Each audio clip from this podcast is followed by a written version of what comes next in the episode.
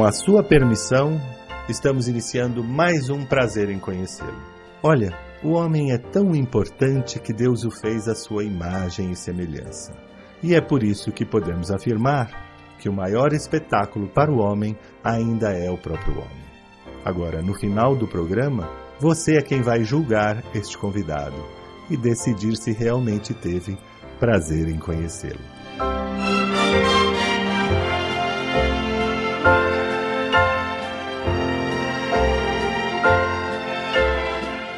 Brancato Neto apresenta Prazer em Conhecê-lo.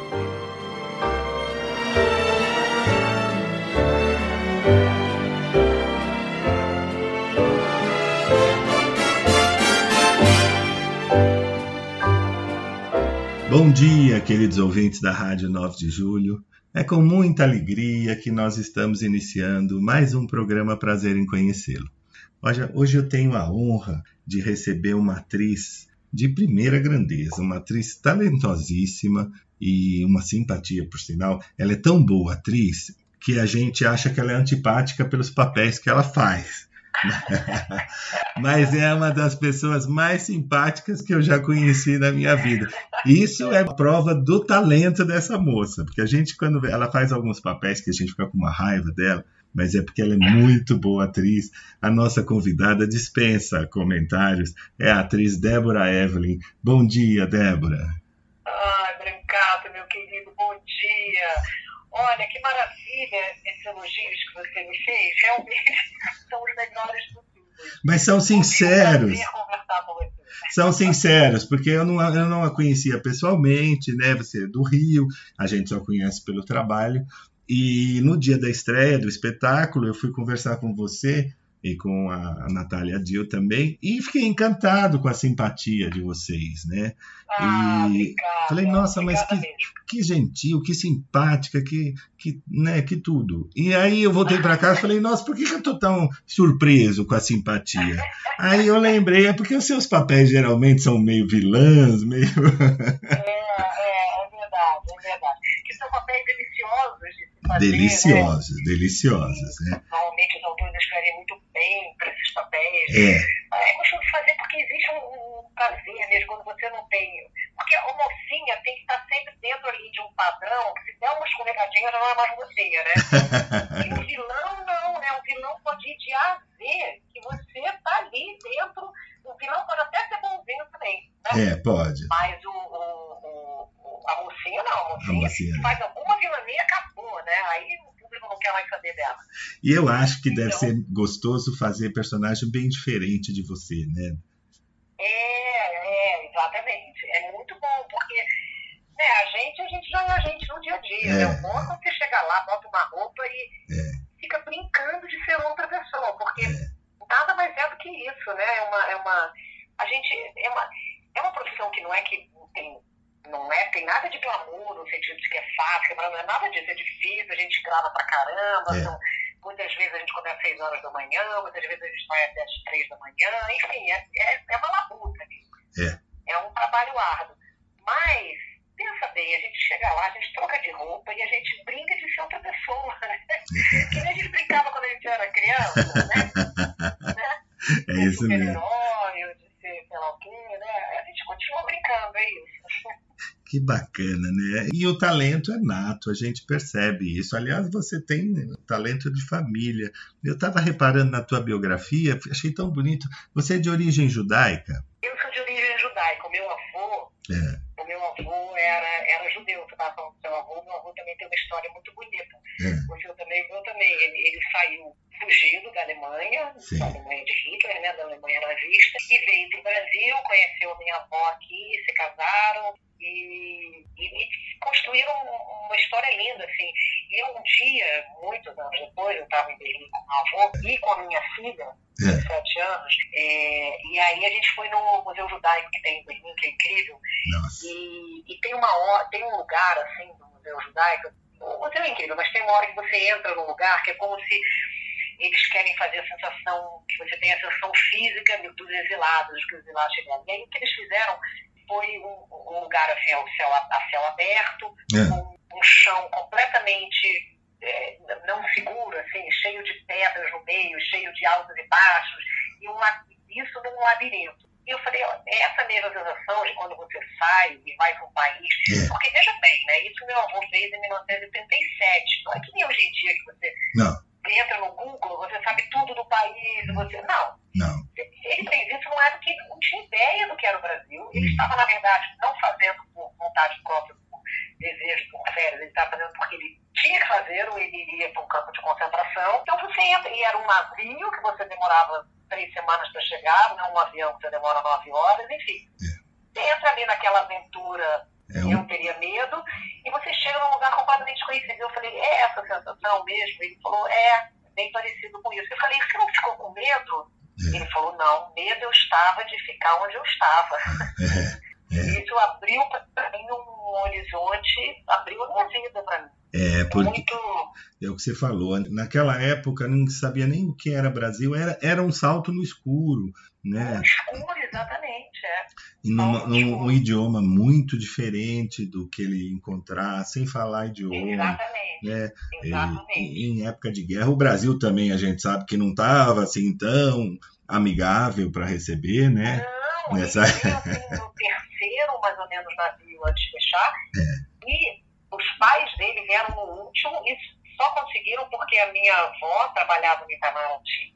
É. Ela entrou no Itamaraty junto com Guimarães Rosa. Ah, que Ela foi bacana! concursada junto com Guimarães Rosa. Ela só não continuou porque aí o Getúlio, que era seguida, quando ela foi pedir demissão para se casar com meu avô, porque naquela época quem seguia a carreira de pedir demissão para o presidente, o Getúlio falou, Miriam, procure um outro noivo. Ela falou, não, vou procurar um outro trabalho. Mas, enfim, mas enquanto ela ainda estava lá, ela conseguiu que os futuros sogros viessem no último navio que Getúlio permitiu vir antes dele fechar. Nossa Senhora. Então, foi também, era, né, não foi, mas o Brasil teve uma, E ele não. E o, Get- momento muito bonito. né? o Getúlio não permitiu o casamento porque ele era judeu, será? É, totalmente, Ai, credo. totalmente. Ele falou, procure um outro noivo por causa disso. Nossa Senhora. Totalmente.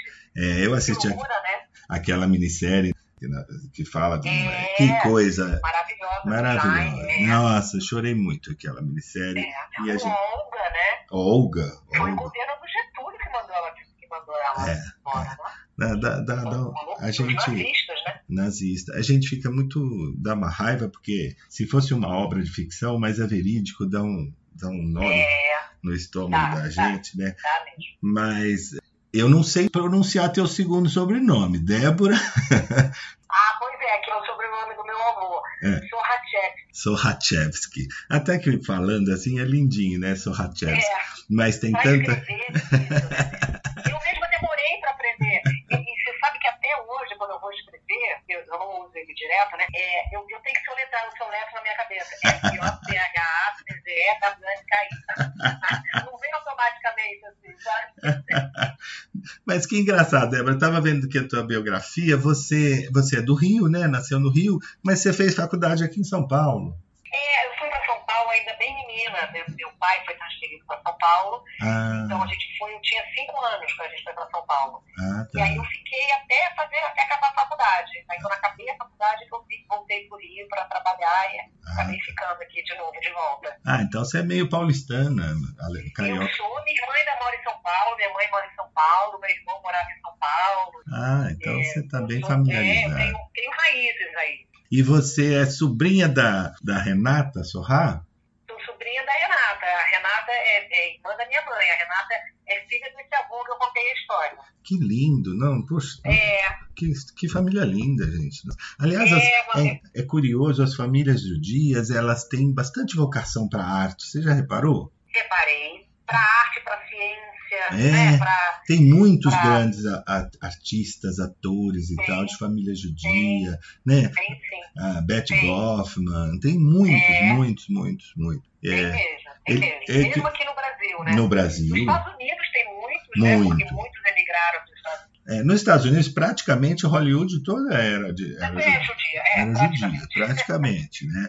Eu É, acho que a é. é um povo milenar com uma cultura muito rica, né? Então É. talvez seja por isso, né? Essa cultura que E uma passa. prática de valorizar a cultura, né? É, sim, E sim. de saber que o que é transmissível, dizer, o que você não pode perder realmente é a cultura, né? É. Isso, porque o, que, que- que, os eles fizeram, né? Lá, por exemplo, minha avó e meu avô, eles vieram para cá sem nada. Sem nada. Tinha que deixar tudo lá, não podia trazer nada. Nada, nada mesmo. Nada. Fosse uma moeda, fosse 5 milhões. Não, não, não tinha, não podia trazer. Então, agora, com, e os judeus estão acostumados com isso, não foi a primeira vez. Não, né? infelizmente. Os que existiram. Então, estão acostumados a largar tudo, o que, que, você pode levar? Seu conhecimento, né? Sua cultura, sua, né? É isso, isso, isso ninguém tira de você. Ninguém tira. Né? Eu estava lendo outro dia um, uma resenha que dizia que por que, que lápide judia tem pedrinhas? Não sei se você já reparou, coloca umas pedrinhas em cima claro, da. É, sim, sim. Ao invés de flores, né? E aí eu estava É. lendo de um hebreu falando que é porque as flores murcham, as flores são passageiras dessa vida, né? E as pedras É. são sólidas, né? São eternas. Então É. simboliza E aquilo você sabe, que. Brancato, você está me falando isso? Ah, Isso foi uma coisa, porque assim, meu avô era judeu, depois a minha avó converteu também ao judaísmo e tudo, mas ele não era, e a gente não é de uma família é, religiosa. de maneira nenhuma. Então, assim, eu, eu não fui criada na religião judaica, nada, Sim. mas então um dia eu estava em Berlim, Hum. é, muito tempo depois, até depois dessa viagem que eu contei, meu avô e a minha filha, eu estava com a minha filha em Berlim. Aí, quando ela tinha 14 anos, eu passei seis meses em Berlim, Nossa. porque ela estudou aqui na escola alemã, eu queria mostrar para ela um pouco do porquê, da história, da família. Que... E aí eu estava no cemitério, eu estava no, no túmulo do Brecht, Hum. que era judeu, né? E, e tinha essas pedrinhas. E eu, e eu, e eu, na verdade, já era adulto e tudo, mas eu não sabia o porquê. Hum. E aí eu liguei para o meu avô. Ah, Mesmo porque eu vi, eu me liguei e perguntei por que isso? É. E aí ele me falou exatamente isso. é, que coisa linda. Né? É, É. muito. Eu não sabia também, há pouco tempo eu estava lendo, né? E eu vi a foto e aí eles explicam que é porque, É. porque as flores são passageiras e o que a gente leva, né? É o sólido, é o que a gente é, é a pedra, é. Então seria essa sabedoria, né? Da, a cultura, a sabedoria. E é. é o que você falou, eles estão tão acostumados a largar tudo e começar de novo. Largar e começar aqui já faz parte da cultura desde cedo a não se apegar, né? Aquilo que não é importante, né? E, É, e exatamente. que você só pode levar aquilo que você tem dentro de você, né? O resto não dá para levar nada. É, É, é, exatamente. é muito bonito, é muito bonito mesmo. E a gente está conversando com uma moça que, um- que é uma das mulheres altas. Olha, eu já adorei só por isso. É, vou fazer uma festa onde eu sou alta. É uma grande mulher, uma mulher alta, assim, de 1,60m e pouco, 70 de altura, mas altíssima. Na verdade, a Débora está fazendo um espetáculo maravilhoso aqui em São Paulo que se chama Três Mulheres Altas. E é por isso que ela é uma das grandes mulheres desse espetáculo. Como é, como é que aconteceu esse espetáculo na tua vida? Olha, Brancato, Mas não responda agora. Nós vamos sair para um breve intervalo. Vamos ouvir uma música que fala da mulher e uma homenagem ao querido Erasmo Carlos, que perdemos recentemente. A gente volta já já. Dizem que a mulher é o sexo frágil, mas que mentira absurda. Eu que faço parte da rotina de uma delas, sei que a força está com elas. Vejam como é forte a que eu conheço. Sua sapiência não tem preço. Satisfaz meu ego se fingindo submissa, mas no fundo me enfeitiça. Quando eu chego em casa à noitinha, quero uma mulher só minha. Mas pra quem deu luz não tem mais jeito, porque um filho quer seu peito. O outro já reclama sua mão. E o outro quer o amor que ela tiver. Quatro homens dependentes e carentes da força da mulher. Mulher, mulher, do barro de que você foi gerada me veio inspiração pra decantar você nessa canção.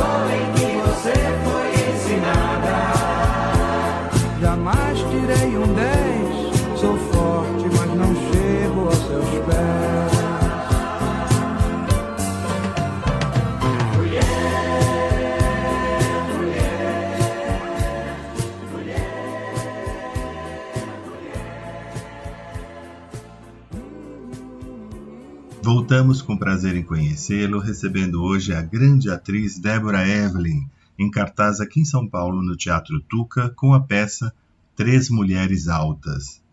Te convidaram? Olha, Brancato, é, esse espetáculo me convidaram já há algum tempo, antes da pandemia. É. O Wesley, que é o produtor É. do espetáculo, me convidou. A gente tinha um outro projeto juntos, na verdade, e, e aí veio a pandemia e tudo foi adiado. Aí esse outro projeto juntos eu não pude fazer por questões, mesmo aí de trabalho, tudo embolou, né? Sim. Depois voltou a pandemia, eu tinha coisas para gravar, não dava para fazer. Mas esse que seria para fazer depois desse outro projeto que a gente tinha, deu certo. Ele já tinha também o patrocínio tudo, deu certo e, e é um projeto assim maravilhoso porque sabido, né? O áudio autor é um, é um autor muito conhecido, muito Sim. consagrado.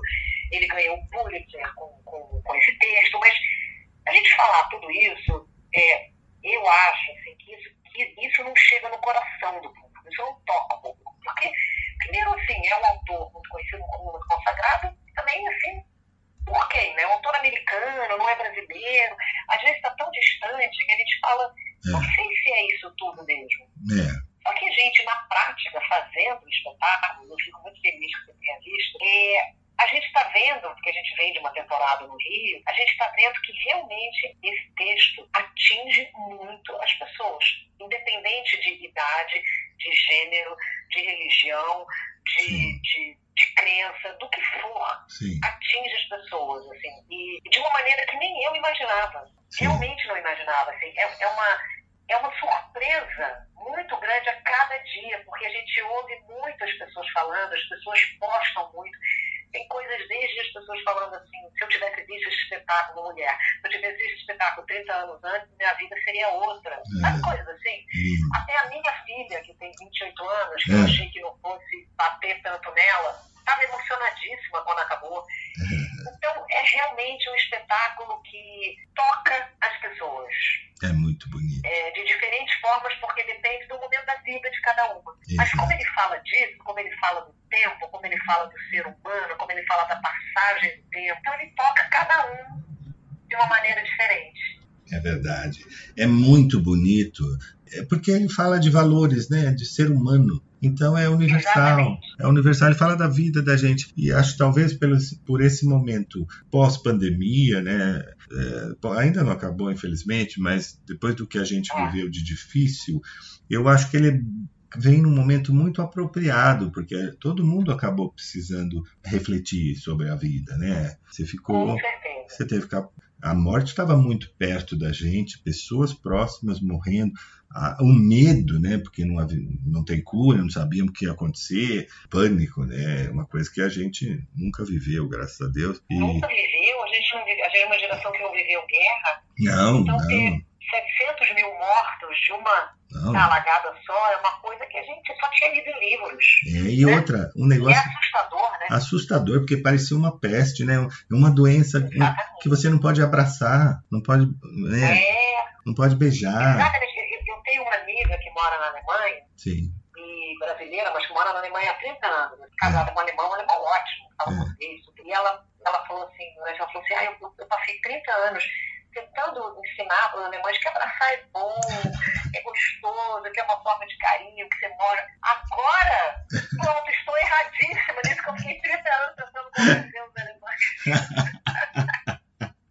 Porque nós brasileiros, nós somos um povo realmente muito caloroso, Muito. fisicamente falando, né? Então, muito, pra gente foi muito difícil. muito difícil. A gente já tem a gente- que a gente tem, né? a gente inventou essa história de bater a mãozinha, o pulso ou o cotovelo, porque a gente precisava de um símbolo para chegar e falar oi, né? Exatamente, exatamente. Parece que não- não- a gente não sabia o que fazer, então nós inventamos esse negócio de bater cotovelo, que- É, né? Ou dar um, bater a mãozinha, né? Como é. se fosse um soco um no outro.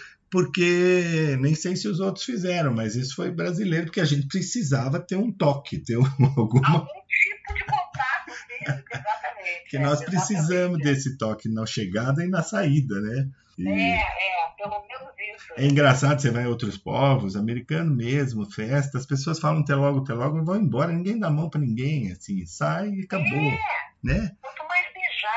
Abraçar. Imagina né? Não tem- beijar e abraçar, É né? mais a gente mesmo.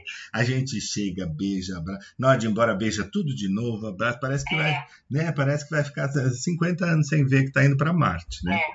nós, eu acho assim, muitos dos povos africanos, sabe? Ah, é? É, eu, a- eu acho que Eu não nisso a conheço. gente, a gente puxou muito mais a África do que A Europa. que são né, os povos que nos, que nos, nos habitaram, né? Sim, sem dúvida. Uma mistura né, de europeus, africanos e indígenas, né, povos originários. Então, é, nós somos essa mistura. Porque eu me lembro quando eu fui fazer, quando eu fiz Caras e Poucas, a gente gravou na África do Sul. Ah, E a gente pegou o avião, foi pra lá gravar, e, né? Viajando, viajando, viajando, baixou, desceu o avião, tudo. Eu falei, caramba, andamos, andamos, andamos e pousamos de novo no Brasil, porque era o Brasil. Jura? A única coisa é que falava inglês. Sim. Mas sim. o jeitinho, a, a malemolência, a alegria, sabe? Essa coisa do contato físico, do receber bem. Era assim, eu me senti totalmente em casa. Olha. Totalmente em casa. Que bacana. Eu não sabia disso, eu nunca tive a oportunidade de, de conhecer um país da Ah, África. totalmente, Brancato. E Hum. uns anos depois eu fui para Angola, Ah, também pela Globo, aí não para gravar, mas para Angola era um, era, um, era um dos países que mais tinha é, resposta a, a produtos brasileiros, né? Em Angola se fala português e tudo, sim. das, das novelas e tudo. E aí eu fui para lá, que tem uma, tinha, não sei se ainda tem, mas tinha uma festa anual que eles faziam, a Globo de lá, junto com a Globo daqui. Eu fui para lá, tive a mesma sensação. Aí então, ainda, além de tudo, falando português, assim, era uma coisa. A gente é muito, assim, tá muito no nosso sangue, esse, esse- jeito, essa alegria do povo, essa, sabe? É muito, é muito. Acho que até mais Eu acho que vem muito daí. deve ser, porque a gente é até mais que Portugal, né? Em Portugal a gente sente em casa, Mais que mas- Portugal. é, mas a, a gente não é tão parecido, né? Não, a gente é em algumas coisas, É. mas nisso, nessa, Não, nessa não. espontaneidade, né, nessa, nessa forma de demonstrar carinho, É, isso não. a gente é muito, eu acho, muito, É. eu achei. Isso não. Mas, Débora, como é que está sendo a temporada aqui em São Paulo? Vocês vocês estão gostando? O público está adorando, né? Ai, está sendo maravilhoso, Brancato. Esse, esse teatro é um sonho. Eu tinha, eu tinha muita vontade de trabalhar nesse teatro, né? Era um teatro que eu, eu já estive na plateia muitas vezes. O, Teatro Tuca é um teatro que tem uma história maravilhosa, né? Uma É. história de cultura maravilhosa, uma história de resistência maravilhosa. importantíssima para São Paulo, para o país como um todo. Eu vi espetáculos memoráveis e eu tinha um desejo enorme de pisar naquele palco. Para mim, tinha uma emoção. E o público, o público é muito perto naquele teatro, né? É. Porque o palco é baixo. É. Então a gente sente o público ali vibrando junto com a gente. A temporada está sendo muito boa, assim, está lotando. Então é, é muita energia, muito próxima, muito boa. É muito bom. E no final, como tem essa coisa realmente que- que a peça atinge as pessoas direto no coração, e eu acho que atinge muito também, porque uma das grandes, acho que sabedorias do álbum nesse, nesse texto foi que ele faz o que ele faz, falando do ser humano e dos diferentes momentos do ser humano, é, mas, de uma, ma- mas com humor, Sim, né? sim. E quando você, né, você que viu sabe disso, quando você, quando você atinge as pessoas com humor, as pessoas se abrem e aí tudo entra no coração. É, é. Então as pessoas riem, as pessoas se emocionam, as pessoas é, choram, todos os tipos de emoção. Então, realmente, quando acaba, as pessoas estão emocionadas, de Muito, uma maneira ou de outra, ou de várias maneiras. muito E isso emocionante. chega muito na gente. assim. Sim. É, é um teatro que abraça muito a gente. Além Abraça muito a plateia também. também. Isso eu tenho essa experiência, já tinha. É, e, e, Está a- sendo muito bom. e além do texto maravilhoso, emociona muito a gente o trabalho de três atrizes espetaculares, que é Sueli Franco, né, Débora Evelyn e Natália Dill. Essas três juntas deu uma uma química, uma uma física química, tudo.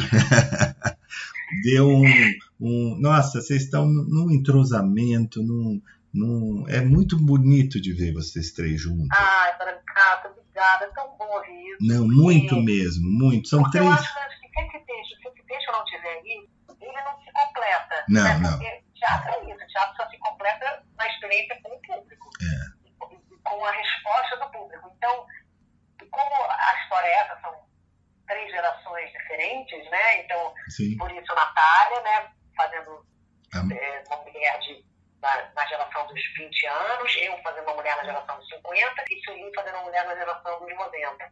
É, a gente tem que ter essa integração, senão não se realiza o texto, né? Agora, isso eu acho que foi muito mesmo a, a direção do Fernando Fizer, que é um diretor é, exclusivamente, exclusivamente não, mas muito de ator, assim, a gente trabalhou muito esse lado de aprofundar o texto, e cada uma no seu personagem, assim, na relação. E a gente se deu muito bem, a gente se dá muito bem na coxia, isso é importantíssimo também, né? É, A coxia ser boa é importantíssimo, porque isso aparece. Então, é um prazer, a gente, eu tenho um prazer enorme estar com a Sueli, imagina, com a Sueli no palco, uma, uma honra para mim. é. E com a Natália, que é uma adorável, é, é uma delícia, realmente é mesmo. é um talento. A gente começa a assistir, né? E são ah, três mulheres, né? Cada uma numa geração, mas a gente vai se encantando e aos poucos cada uma vai mostrando, né? O seu, o seu sentimento e até o seu trabalho como atriz, né? Ela vai indo assim, e, né, aos poucos, homeopaticamente, e aí vai mostrando e a gente vai se surpreendendo com o trabalho, né? Das três. E vai acho, eu admirando. acho que tem uma frase do Caetano que fala muito assim, cada uma delas, que é cada, cada uma é mostrando a dor e a delícia de ser o que é. Então vamos aproveitar para ouvir essa música, fazendo uma homenagem a Gal Costa, que também nos deixou recentemente, e a gente volta já já. Não me venha falar na malícia de toda mulher. Cada um sabe a dor e a delícia de ser o que é. Não me olhe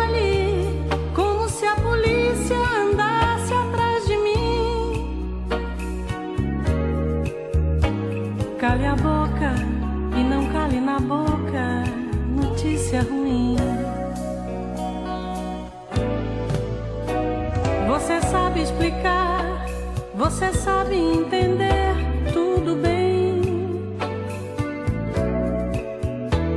Você está, você é, você faz, você quer, você tem. Você diz a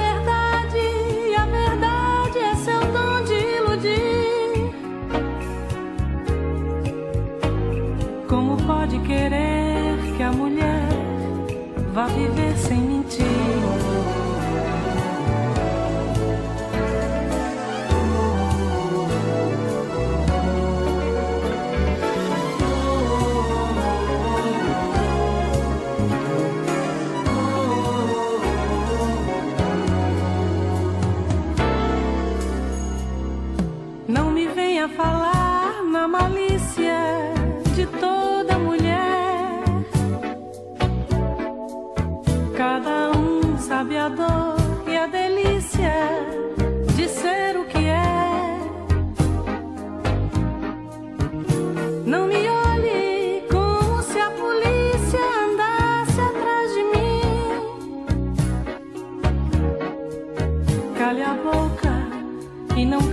Cale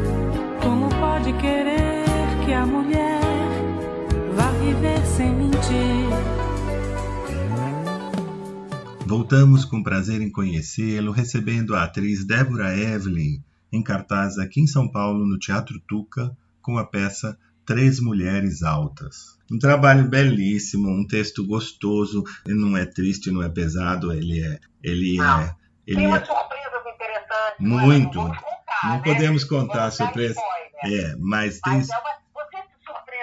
muito, muito. muito, né? É muito legal, né? Aquela virada no segundo ato, né? É, primeiro, é, quando a, a peça, há tempo que a gente não, não vê peças com dois atos, né? Aí quando É. eh, vai para o primeiro, acabou o primeiro ato, no começo assim a gente fala, será que acabou e tal? Aí, é, que intervalo, é, né? aí avisa, não, intervalo, tal, tá bom, a gente sai para o intervalo, tal. E aí eu fui conversar, inclusive, com o produtor de vocês e tal, e- Ah. e eu falei, nossa, parabéns e tal. Ele falou, não, você não viu nada ainda. ainda tem o segundo ato. Falei, ah, mas não pode É. ser melhor, né? Tem Pensei. uma vez, não saia no intervalo. E aí, Realmente. Aí a gente volta, e aí o segundo ato é melhor ainda, né? É, é Tem surpreendente. essas surpresas, né? No segundo ato. né? É, e é, e é aquilo que você pode. É, é gostoso, é divertido, é profundo, sai raciocinando, mas de uma maneira né, no ponto, não é pesado, é, É, não é? não é pesado, não é triste, é, não é também só uma ri, ri por rir, que é aquele, aquela Não, chanchada é. que você sai e não lembra nem o que, o que mais porque riu. É, é, um teatro mesmo de primeira, assim. É teatro como tem que ser teatro, né? Na- na- clássico, digamos assim, né? É, exatamente. Eu Tem um gosto. amigo meu muito próximo que foi ver aqui no Rio e que falou uma coisa assim, que resume um pouco isso que ele falou, Débora. Primeiro ele falou assim, ah meu Deus, por que, que eu não vi esse texto para fazer meu diretor. Aí depois ele falou, "Ele- esse texto é incrível porque ele une humor com profundidade. Sim, sim, sim. E é isso mesmo, né? Então, É. porque é um ser humano, a gente é tudo, né? A gente tem a parte de humor, a gente tem a parte de profundidade, a gente tem a parte, Sim, né? sim. É. E, e ele é um texto que, que fala da gente, né, do ser humano. Não tem uma história é, muito grave, né? Uma história de, de isso que aconteceu e Não, vai, não, né? não. Uma reviravoltas. Não, é um dia a dia, é a, é a vida. Dá para a gente se identificar com, em vários momentos com elas todas. Em vários momentos você se identifica, você para para pensar, dá uma refletida. E, e hoje acho que é, é um momento que se discute muito isso, né? Idade, vida, né? O que, que eu já fiz? Porque essa história de, poxa, antigamente, né? é, nossos avós com 50 anos eram senhores, minha avó era uma senhora. É. Hoje a minha irmã, é, com mais que isso, é uma menina, né? Tá na academia Exatamente. fazendo ginástica. Então, isso está muito Tem muita presente. gente que fala pra gente, nossa, depois de ver essa peça, Eu, eu, eu vou para casa, eu vou ligar para minha mãe, vou, vou, vou, vou, rever a minha, minha relação com a minha mãe. É. Realmente bate de maneiras Muito, muito, muito. diferentes com todo mundo. É, é, Impressionante. A gente já ouviu coisas assim, muito bonitas mesmo. é muito, Muito, muito, muito. Eu fiquei encantado. E isso é muito. Isso é muito revigorante, assim, sabe? A gente tem vontade de fazer porque a gente vê que a gente está realmente entregando uma coisa que está tá, tá ajudando as pessoas, que está emocionando, que está fazendo elas refletirem.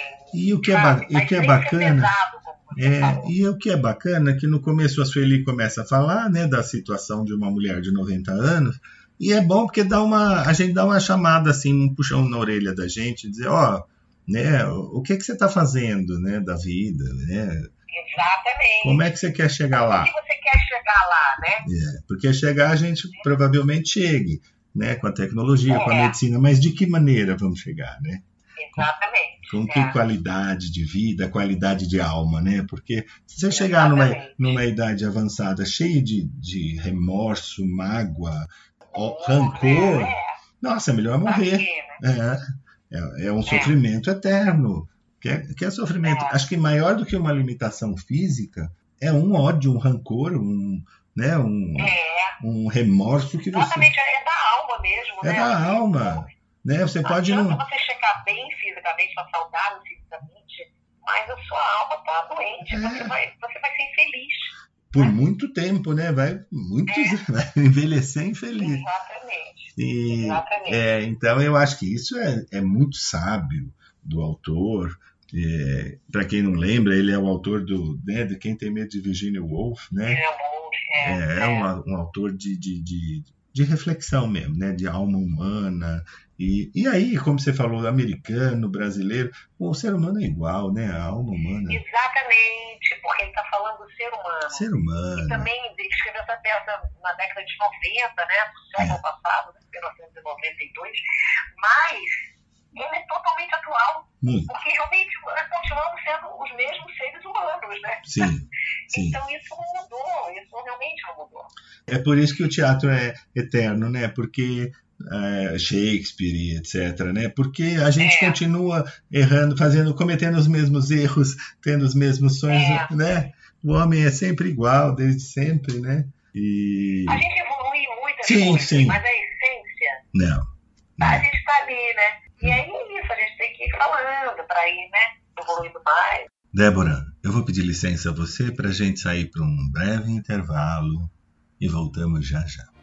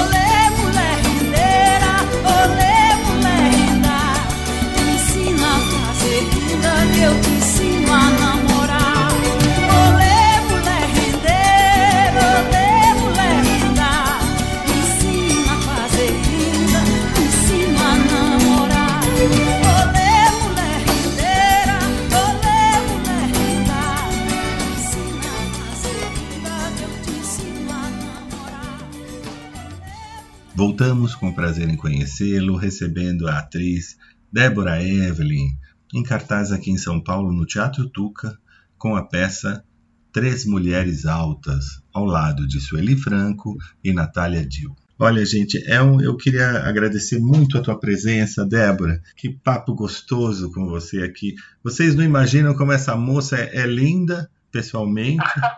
E que simpatia, viu? Dá pra vontade da gente pegar e levar ela pra casa da gente, sabe? Ah, Brancato, que delícia. É amo uma, é uma gracinha. Vamos nos encontrar um dia em São Paulo pra gente beber um vinho. e Vamos, um vamos sim. Outra coisa, gente, a Natália Dil é uma moça linda. A gente conhece da TV também. É verdade. De um, olha, linda, mas linda em todos os sentidos também. De um, de É um, verdade. de um talento, uma simpatia e um talento, apesar de jovem, a gente já, já viu que ela faz coisas muito bem feitas, né? E, É verdade. e é surpreendente também, porque essa peça eu acho bacana, e eu vou dar um depoimento meu aqui, porque não tem assim, ah, a atriz tal tem o papel principal e as outras, né? Não. Protagonismo, Uma- né? é, Não, é e as outras estão coadjuvantes, fazem bem feito. Não, todas têm o seu momento, e, e, e aí nesse momento todas é, fazem muito bem feito, né? É verdade, a gente está muito feliz, a gente realmente está muito feliz juntas. É, é o que você falou, a gente, e que bom que isso passa. A gente tem uma, a gente tem uma química muito boa.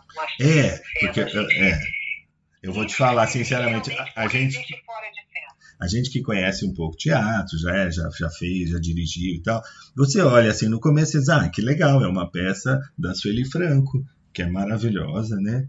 E eu amo É. também, é, puxa, um papel bacana da Sueli e as outras atrizes estão, né, coadjuvantes É, pra... Mas não, de repente não é vira, isso. é. vira é, o personagem da Débora e depois de repente vira o da Natália, depois volta para É. Sueli e, e é, isso é muito rico, é muito É surpreendente, muito, muito, muito. É generoso, É, né? Como, é. generoso. Como, como texto, com todo mundo ali. E, e é isso. E, e se a gente tem um jogo que também é generoso, só cresce todo mundo, né? Todo mundo. Junto, né? Todo mundo. junto. É muito bacana, olha, parece. Eu arrisco a dizer que se ele imaginou, quando ele criou o texto, se ele imaginou três atrizes, acho que ele imaginou vocês três. O Eduardo Albi, porque é perfeito, eu não consigo imaginar outras, outras atrizes nesse, nesse Ai, lugar. gente, nesse lindo papel. Muito obrigada. E Fico muito É, muito, muito mesmo, gente. Olha, eu, eu não falo aqui no programa. Eu não, se eu não vi, eu falo que não vi, eu indico, mas se eu, e se eu não gostei, eu não falo nada, sabe? que a gente não pode, a gente tem que ser verdadeiro com o público, que o público percebe, né? Mas eu, É verdade. É mas verdade. eu fui, fiquei encantado. Vocês podem ir. É uma peça que é de família, não tem problema de, né, de idade. Você pode levar sua mãe. Idade não tem mesmo. é. Não tem problema de É idade. de família, fala de família, inclusive. Fala de família, é um programa gostoso. Um teatro Tuca é um teatro maravilhoso, confortável, muito confortável, gostoso É, de assistir. lindo, né?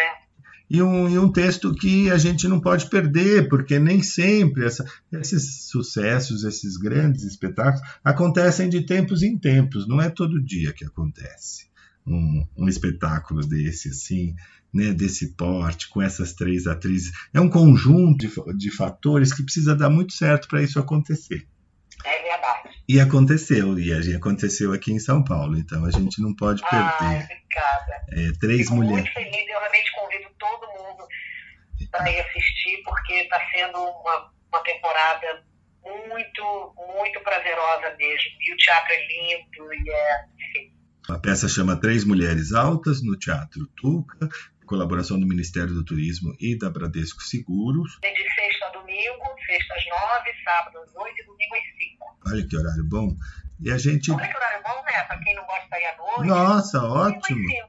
Olha que bom. Depois vai jantar. E a temporada deve ir. Vocês devem ficar em cartaz até dia 18 de dezembro, né, Débora? Por enquanto. 18 de dezembro não, mas aí a gente para Natal e Réveillon, mas a gente volta em janeiro. Em a janeiro. vai até final de janeiro. De 13 a 29 de janeiro. Olha, vamos aproveitar, viu? Não vamos perder. Eu vou de novo ver, porque Ah, vá mesmo, já tô com saudade e tem tanta coisa que eu já tô com vontade de ver de novo.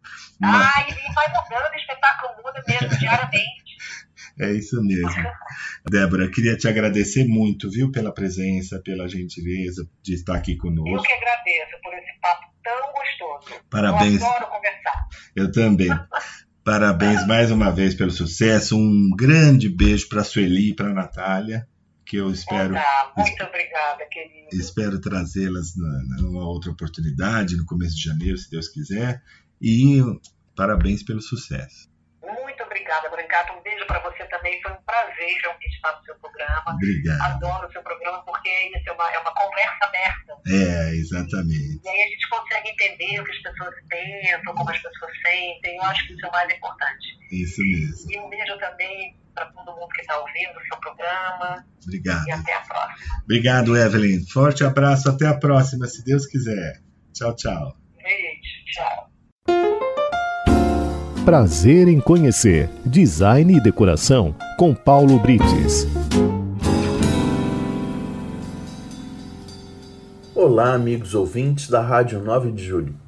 Certa vez falei aqui de alguns itens que não estão sendo utilizados na decoração com tanta frequência, ou então caíram em desuso.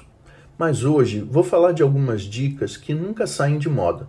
Vai tempo e volta tempo e continuam a fazer sucesso nas casas, deixando-a sempre atual, acolhedora e bonita, independentemente das tendências de decoração. E eu começo com a dica mais simples, a simplicidade.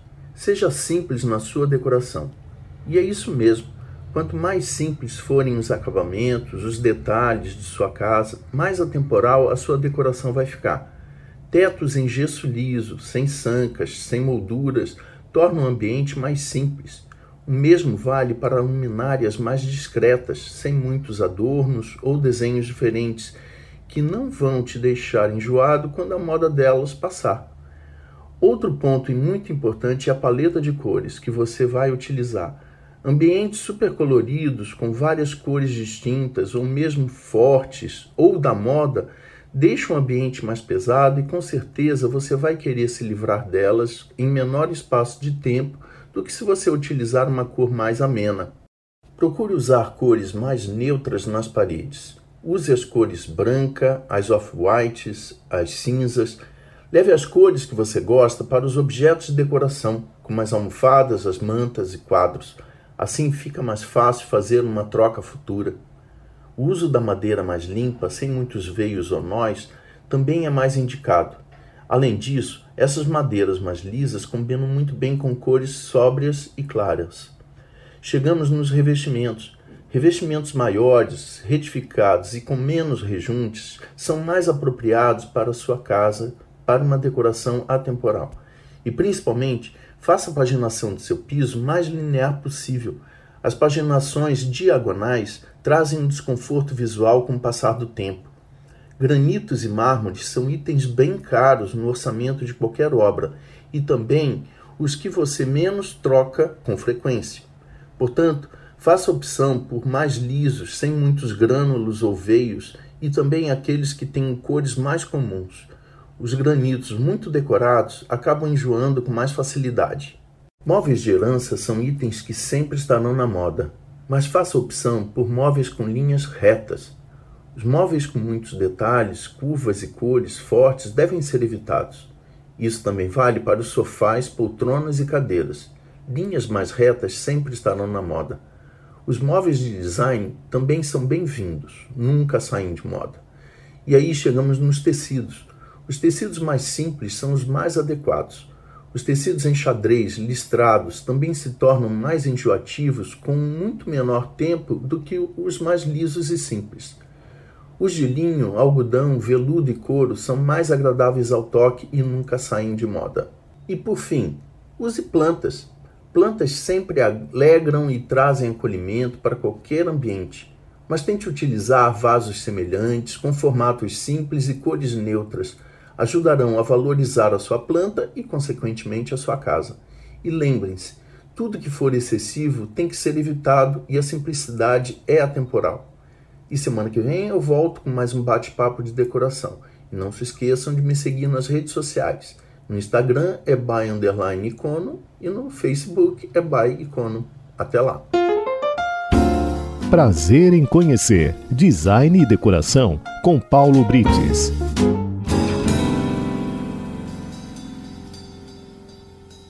Queridos ouvintes da Rádio 9 de Julho, nós estamos começando o mês de dezembro, hoje é dia 3 de dezembro, e não poderíamos deixar de falar sobre esse período tão importante para nós cristãos, para nós católicos, que é o tempo do Natal.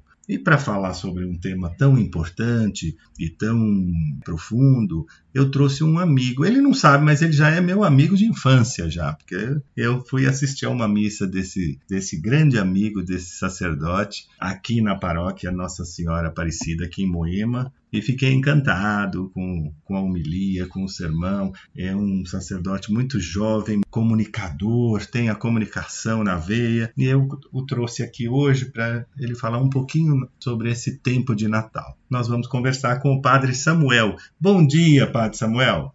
Bom dia, Paulino. Deus abençoe. É uma alegria estar aqui com todos? A alegria é nossa, Padre. Você sabe que eu gosto muito de trazer sacerdotes aqui no programa e eu trago sempre o cônego Sérgio, que é lá da paróquia São Gabriel, que é um sacerdote muito jovem, com mais de 80 anos já. Que legal. E agora estamos trazendo o Padre Samuel, que é um, um sacerdote assim bastante experiente, com pouca idade. o Padre, primeiro eu queria perguntar um pouquinho, só para situar, Padre Samuel, o senhor não é daqui de São Paulo, né, Padre? Então, Paulinho, na realidade, eu sou natural do Ceará, é uma cidade chamada Barbalha, que é vizinha Juazeiro do Norte, do Padre Cícero. Ah, sim. É, há pouco mais de um mês, nós tivemos a graça É. da beatificação da primeira bem-aventurada ali do Ceará, que é da minha região. A bem-aventurada Benigna Cardoso. É verdade, Benigna, é verdade. É de lá da sua região.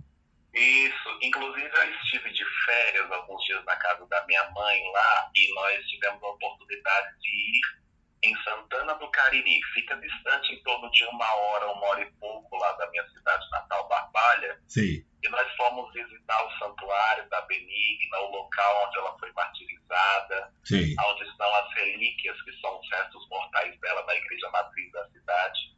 Sim. E foi uma experiência muito bonita, porque quando nós veneramos as relíquias, nós veneramos a certeza na ressurreição, que é promessa também para todos nós, né?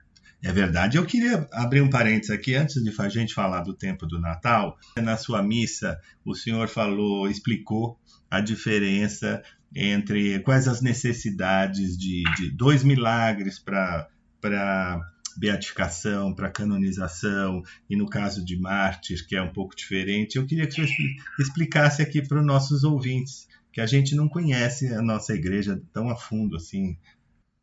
Olha, bem propício é, esse assunto, viu, Paulino? Porque o ano passado é, eu pertenço a uma congregação religiosa, os Padres Salvatorianos. Sim. E o ano passado nós tivemos a graça da beatificação do fundador da nossa ordem, Sim. o Padre Francisco Maria da Cruz Jordan, bem-aventurado Francisco Jordan agora, né? Sim. E o milagre que concedeu a beatificação para o nosso fundador aconteceu aqui no Brasil, Hum. eh, na cidade de Jundiaí.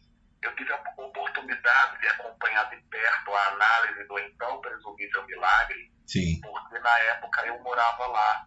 Hum. Eu era diretor do colégio nosso, o Colégio Divino Salvador de Jundiaí, eu era vigário paroquial numa paróquia que nós atendemos lá, que inclusive no próximo dia 8 de dezembro fará 100 anos da nossa presença, a presença salvatoriana em Jundiaí. Puxa, que lindo. E nós tivemos, foi no dia 15 de maio do ano passado, a beatificação do nosso pai fundador, lá na Basílica de São João de Latrão, em Roma. Hum. O processo de beatificação do nosso fundador, ele já tinha sido aberto desde os anos 40, só que não aparecia um milagre assim que fosse é, é, que, que fosse útil para que nós pudéssemos conseguir a beatificação. Porque precisa ser um milagre dentro da área médica e não pode ter nenhum registro é, de cura por vias médicas, por remédio ou por algum tipo de tratamento. Então passa por, pela análise de uma junta de médicos e depois de uma junta de teólogos. Então tem que ser tudo muito bem documentado, né, para ser analisado, para passar pelo crivo da igreja, para que o Santo Padre possa autorizar que seja considerado um milagre e assinar o nome do candidato no rol dos bem-aventurados. Então, no caso do Padre Jordan, ele é bem-aventurado da benigna, como eu mencionei, e depois de bem-aventurado, inicia o processo para a canonização. Sim. E dentro dos trâmites da igreja, precisa também que haja a, um outro milagre também dentro da área médica. E como você mencionou, no caso da benigna, é, por ela ter sido martirizada, o que, que é um mártir? O mártir é aquele que testemunhou a fidelidade a Jesus Cristo com o seu próprio sangue. Derramou o seu sangue por Cristo e como Cristo. Então, a igreja dispensa a necessidade do milagre para a beatificação, para a canonização, quando o santo é mártir. Porque no início da igreja só existia os santos martirizados que derramaram seu sangue. Sim. E dado momento da história, a igreja concluiu: mas por que, que só os santos que derramaram sangue são testemunho para a igreja? Sim. Nós podemos ter testemunhos também daqueles que dedicaram sua vida a Cristo, mas não necessariamente derramaram seu sangue. É o caso dos demais santos não martirizados que nós temos na igreja, né? Sim, sim, claro. E uma coisa importante dizer, é, a igreja, é, como o senhor disse, o Papa coloca o nome né, na lista, no rol dos bem-aventurados ou dos santos, isso é, é apenas para que nós cristãos tenhamos um modelo, né? Um, um modelo de virtude, um modelo de santidade, né? Exatamente. É, a devoção aos bem-aventurados e aos santos está relacionada justamente a isso são pessoas que são testemunhos para nós, de segmento, para que nós possamos trilhar os caminhos que elas trilharam de fidelidade a Jesus Cristo, Sim. para que nós possamos alcançar é, o, o, o lugar que eles alcançaram de santidade, porque é o destino, é o prêmio para todos nós. Todos nós nascemos para a santidade. Sim. Por isso que eu gosto muito de mencionar esses santos dos dias atuais, Paulino por exemplo, São João Paulo II, né? Sim. Muitos de nós nascemos sob o pontificado de João Paulo II, né? Eu mesmo nasci é, sob o pontificado dele. E hoje ele é considerado um santo, né? Um santo da nossa época, Sim. um santo que viveu no nosso contexto, né? O bem-aventurado Carlo Acutis, né? Que também foi beatificado, né? É. Um santo que, que usava tênis, que usava mochila, é. né? Eu, eu, eu gosto de fazer um paralelo fazer um paralelo aqui para nosso ouvinte. Hoje a gente tem lutado muito e com, e, e com justa razão contra o racismo, contra a discriminação racial. E todo mundo fala, poxa, nós precisamos colocar pessoas negras em lugar de destaque, porque as, as meninas, os jovens vão dizer, puxa, se ela conseguiu alcançar esse sucesso, eu também posso. Fazendo um paralelo, os santos são isso, né? É aquilo que a gente fala, mas Jesus era Deus. Não, mas olha, eu tenho um santo, essa, essa senhora benigna. Era uma moça como qualquer outra moça. E, no entanto, conseguiu chegar à santidade. Então, isso é para mostrar para nós. Nós estamos tanto em tempos de, de colocação, né? De, é tão importante para nós colocar, mostrar para a comunidade, para os seres humanos, o que, que eles são capazes, onde podem chegar, que é o momento da gente dizer, olha, na nossa igreja já tem isso há muitos séculos, são os santos. Exatamente isso, Paulinho. A gente, Paulina, a gente tem que considerar a santidade como algo possível para nós. Isso. Está ao nosso alcance. Né? Então, por isso a devoção aos santos, a geografia, né, que é a ciência que estuda a vida dos santos, né, é algo muito atual muito importante para a igreja nos dias de hoje. Claro. E é um, é um incentivo né, para nós cristãos para dizer: olha, nós podemos também chegar. Talvez não chegue tão longe, mas eu posso começar, eu posso tentar, é um modelo. Né? Todos. Nós temos santos das mais variadas partes do, do, do, mundo, idiomas, idades, enfim, do jeito tão variado quanto é a humanidade. É verdade, uma infinidade de santos. Não é? E porque às vezes alguns irmãos nossos criticam, diz que a gente está, ah, porque é devoção aos santos, acima de. Não, não é nada disso. Ninguém, ninguém tá, faz devoção ao santo acima de Deus. Não existe isso, nunca foi. Não é essa a ideia. É, é exatamente isso. É importante deixar claro, Paulo, Sim. que todos os santos que nós celebramos Sim. é, é em vista de Jesus Cristo, né? Até celebrando sua mãe Maria Sim. Santíssima. Sim. Nós celebramos e veneramos a Virgem Santíssima, tendo em vista Jesus Cristo para quem ela aponta. Exatamente. Exatamente. E falando em Maria Santíssima, né? Essa figura maravilhosa. Eu acho, arrisco dizer, padre, que nós somos a, a única religião que tem uma mãe. Né?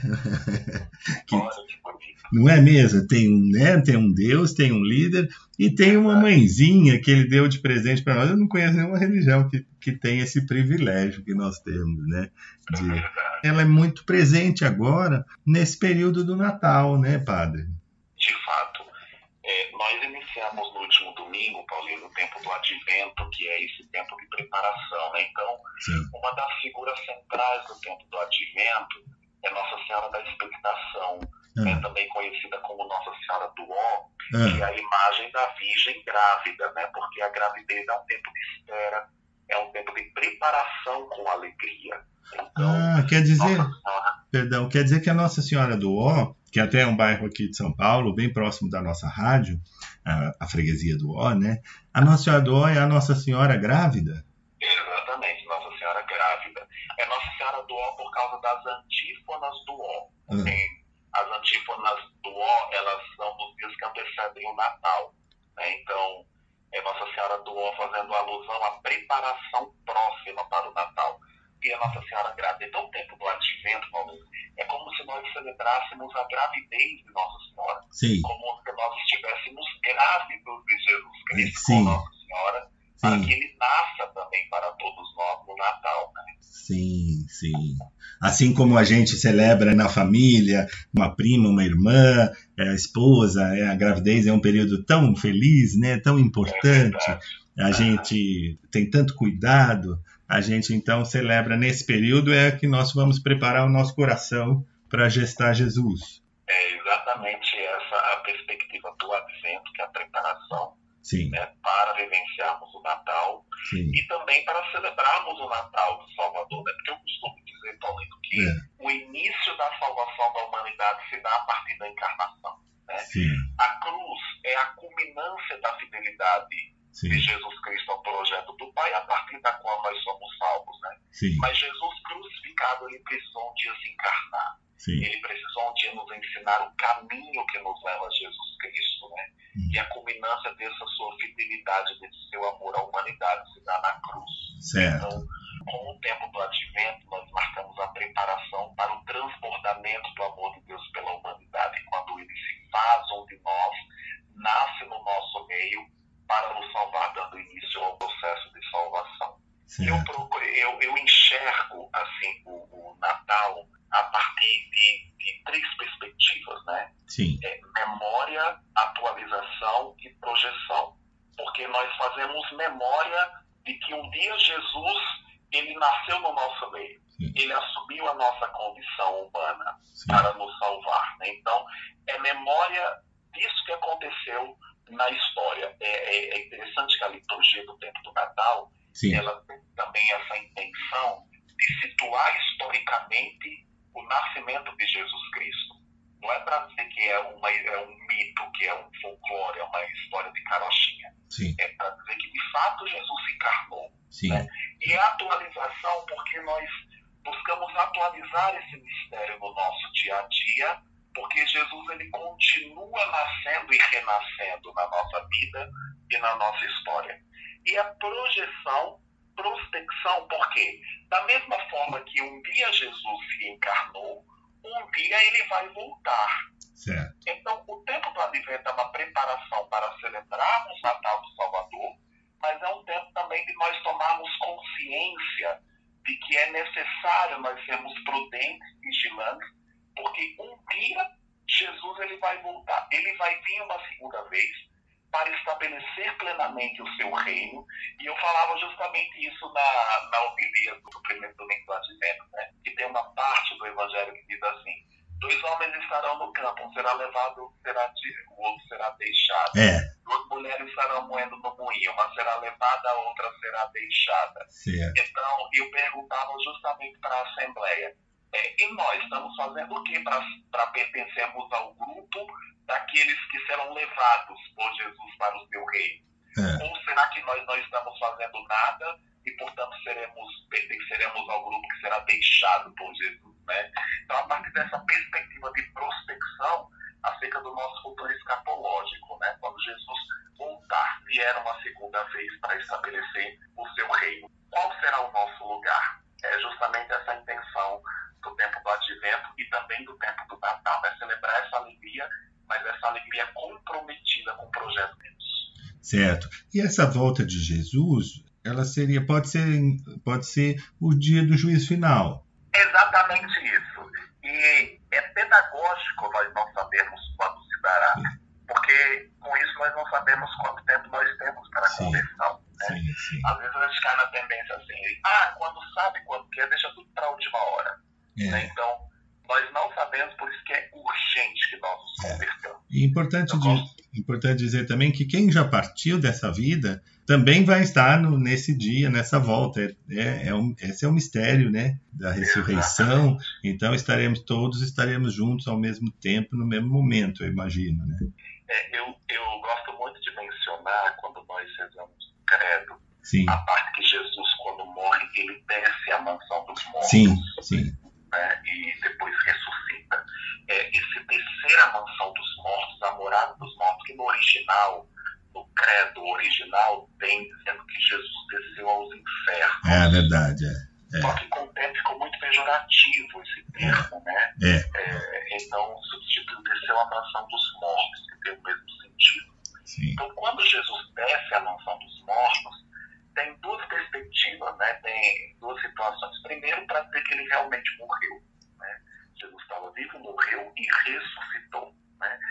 E a segunda perspectiva é para dizer assim, porque muita gente questiona assim, mas quem veio antes de Jesus e não conheceu ser Exato. salvo? Então, exato. quando ele desce à mansão dos mortos, é justamente para dizer isso.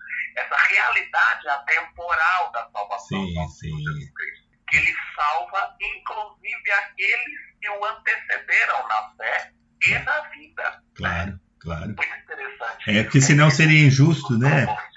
É, então se, se não seria injusto, ele não seria Deus, né? Se ele viesse e deixasse para trás uma parte. Ah, ele chegou atrasado. Não, Deus não se atrasa nunca, né?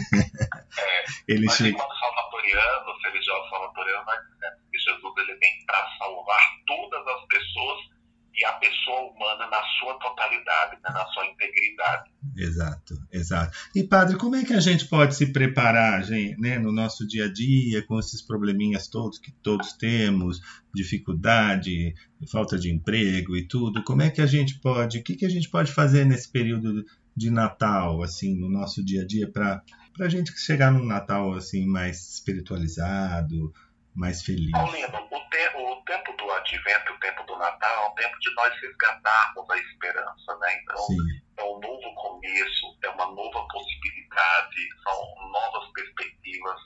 Então, é, é, a partir de tudo que acontece na nossa vida que nos desinstala, nós somos convidados a, a chegar a essa conclusão. sim, Nós temos um Deus que nos ama sim. e por isso se encarnou, se fez um de nós para nos salvar. É. Nenhuma outra religião, nenhuma outra denominação religiosa tem essa graça de dizer a nossa divindade ela se igualou à nossa condição para nos salvar. Exato. Então, diante das dificuldades, dos obstáculos que nós vivemos, nós devemos celebrar essa certeza. Ainda que diante dos obstáculos e dificuldades, nós temos esse Deus que nos ama. E Sim, esse amor de Deus é um amor que nos compromete. Por isso que é importante essa dinâmica de conversão que o tempo do advento nos proporciona. sim, Por isso que é importante nós fazermos a revisão da nossa vida. O que, que nós estamos fazendo ou deixando de fazer que impede que Jesus nasça e renasça no nosso coração e no coração das pessoas que estão ao nosso redor. O que, que nós estamos fazendo para sermos merecedores desse presente que Jesus nos concede na celebração do seu nascimento, que é a salvação, que é a possibilidade de contemplarmos a certeza do amor de Deus pela humanidade. Sim. É, é difícil, é, é aquilo que o que nós estamos fazendo para Jesus poder entrar no nosso coração, a gente não pode fazer nada que o renegue, né, Padre? Nada que impeça a bondade de. de... É verdade. Ô, Paulino, é interessante que nesse tempo as pessoas começam a montar o presépio, né? Sim. Na igreja se monta o presépio, é, nas casas se monta o presépio. E, e, nós achamos muito bela essa tradição que teve início com São Francisco, né? Ah, foi com Só que o presépio, ele é uma realidade que também deve nos incomodar. Sim. Porque uh, Jesus não teve lugar para nascer. É. É, ele não foi acolhido É. na, na realidade onde estava a Sagrada Família. Então ele nasceu no estábulo. É. Os primeiros testemunhos do nascimento de Jesus foram os animais, É. foram os pastores. Né? Ele é colocado numa manjedoura, que era o local onde se colocava o alimento dos animais. Ah, o que aqueceu o ambiente era, era a respiração dos animais, né, para aquecer o ambiente da gruta, que era um ambiente frio. Frio. Então, é uma realidade Muito é triste. bela, que nos alegra, mas é uma realidade também que deve nos incomodar. Jesus ele continua nascendo e continua tendo pessoas que não o acolhem, que não o aceitam como Salvador. Inclusive, a gente tem, né, tem, tem dois lados aí. Tem as pessoas que não o acolhem e ele continua nascendo também na figura dos nossos irmãos que continuam na rua também, né, padre? É verdade, meu irmão. Porque se a gente fosse olhar, né, a, a, Sagrada Família era uma família em situação de rua, né? É verdade. E nesse tempo de pandemia, Paulino, né, o- ainda estamos no pós-pandemia, né? Ainda. Então, é, é uma realidade que se alterou muito, essa realidade da pobreza. É. Nós fazemos um trabalho aqui na, na paróquia de distribuição de cestas básicas. Sim. Então, assim, é, nós, dá, nós damos prioridade para as famílias já cadastradas. Mas, semanalmente, inúmeras famílias nos procuram, né? E nós fazemos uma campanha insistente na paróquia de doação de alimentos para que nenhum daqueles que nos procuram voltem de mãos vazias, né? E nós fazemos também o Domingo do Pão, que é o primeiro domingo de cada mês, Sim. que as pessoas trazem pães que são preparados e levados para. E é interessante o testemunho da, dos voluntários que trabalham e depois vão distribuir. Eles falaram: olha, antes nós distribuíamos para indivíduos, para pessoas sozinhas. Sim. Hoje são famílias inteiras que estão na rua. Então são famílias inteiras que vão pedir que vêm pedir comida, que vêm pedir pão. Né? Então é uma realidade que nos incomoda e que precisa nos incomodar. Nós não precisamos ouvir isso, nós não podemos ouvir, ouvir isso como se ouve música clássica. Tá certo. É isso mesmo. Eu acho que uma das formas da gente, se você não sabe como entrar no espírito do Natal, como se preparar para receber Jesus, mas com a caridade isso acontece facilmente. Né? A hora que a gente se propõe a uma ação, a uma, a uma ação de caridade, a ajuda no irmão, em nome de Jesus, esse, isso vai acontecer no nosso coração, essa, essa preparação para Jesus, não é, Padre? Com certeza, meu irmão, a caridade é uma das mais belas facetas do amor, né? É. tanto que, que é, caritas, Deus caritas est, né? No latim, caritas tem, tem o mesmo sentido de amor, né? Caritas em latim é amor. Então, o amor, né, sem obras, a fé sem obras é vã, né? É verdade. É, o amor sem, sem nada pelo irmão, porque nós estamos num momento, a gente se acostumou de uma maneira tão cruel que a gente passa na rua e vê pessoas dormindo e parece que a gente não enxerga mais, né? A gente Verdade. é como se não existisse. E aí você fala, nossa, mas tem um ser humano ali, tem um irmão, né? Eu lembro da parábola do samaritano, né? Puxa, tem um irmão ali, um ser humano dormindo na rua e a gente passa em frente.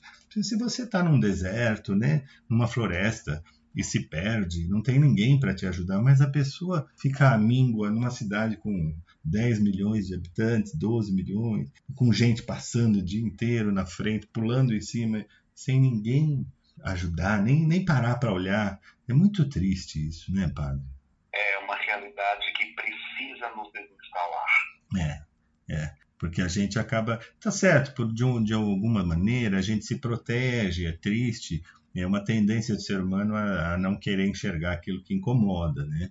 Mas é, isso vai nos tornando menos humanos, né? A gente vai enxergando cada vez menos, né? E, e esses irmãos, eu acho que não, não combina, né? Cristianismo sem, sem caridade, sem ação, né? Jesus fala isso o tempo todo, né? No Evangelho. É verdade. O Evangelho está centralizado na questão da, do amor. É. É, é. o ensinamento que Jesus deixou para nós, né? Amar-vos uns aos outros é. como eu vos amei. Exatamente. É, é, exatamente. E as pessoas, é curioso, né? A gente está num tempo de polêmica de religiões e tal, no mundo, e as pessoas se preocupam tanto em seguir as regras de algumas religiões, regrinhas, né? É, de religião, de, de, de ler assim o assado, o dia que é santo, o dia que pode, não. mas ninguém se preocupa em amar o próximo, né? Que é, é uma, é tão simples. É e Jesus acaba, ele acabou algumas vezes saindo dessa, dessa regra né, da lei só pela lei. Ele chegou a curar no sábado e para mostrar, olha, o homem é mais importante, né? O ser humano é mais importante. E as, e as brigas religiosas são sempre por detalhes que de nenhuma importância, né? É exatamente isso. É, até hoje, desde a época de Jesus, é. as leis elas têm o objetivo de proteger a vida. Sim. Então, se a lei ela deixa de proteger a vida, ela não tem mais sentido de ser obedecida. Sim, sim. Os, os dez mandamentos eles estão organizados nesse sentido. Sim. É a proteção à vida. Por isso que o, o, o mandamento que está no centro é o não matar. Sim. O quinto mandamento. Ah, entendi. E todos convergem para este que está no centro. Entendi. O não matar, a proteção à vida. Certo. E depois Jesus vem e resume tudo no, né, amar ao próximo como a si mesmo, né, amar a Deus sobre todas as coisas e ao próximo. Se eu amo o próximo como eu me amo, está tudo resumido né, nessa frase, né? Eu não vou querer fazer mal para o meu irmão, não vou matar o meu irmão porque não, não quero mal para mim, né? E, e parece que é tão difícil de a gente entender quando o mandamento é simples, é mais fácil seguir regrinha, né, Paty? Tem gente que segue regrinha, não pode cortar o cabelo, não pode roupa, tal roupa, tal, não pode vestir isso aqui. As pessoas levam tão a sério essas, essas regras, né? E aquilo que, que é, não sei se é porque é mais fácil seguir esse tipo de regra do que é se doar para o irmão, né? Acho que é por isso, né? De fato, querido. Padre, eu gostaria muito, se for possível, que o senhor nos desse, encerrasse a sua participação aqui com uma bênção. Querido, será um prazer. Eu desde já muito obrigado por esse convite. Uma alegria muito grande estar aqui no seu programa com vocês nessa manhã, tá bom? Eu espero contar com a sua presença mais vezes, né, mais oportunidades, e gostaria muito que o senhor nos deixasse aqui com uma bênção para nós aqui, para todos os ouvintes. Claro, será um grande prazer, viu, Paulino? Muito obrigado mais uma vez. Eu que agradeço. Então vamos implorar a bênção de Deus por intercessão de Nossa Senhora Aparecida, nossa rainha e padroeira, também por intercessão do bem-aventurado Francisco Jordan e da bem-aventurada Benigna Cardoso. O Senhor esteja convosco, Ele está, está no meio de nós. nós. Abençoe-vos hoje sempre o Deus Todo-Poderoso, que é Pai, Filho e Espírito Santo. Amém. Amém. Padre Samuel, muito obrigado pela sua participação, viu? E até a próxima. Abençoe, Paulino. Um grande abraço. Obrigado. Tchau. Tchau.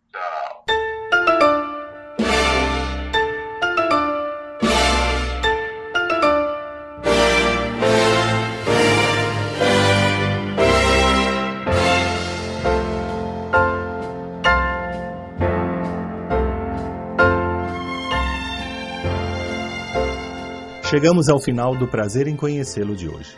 A nossa proposta foi cumprida. Espero que vocês tenham gostado e aguardo a todos no próximo sábado, se Deus quiser.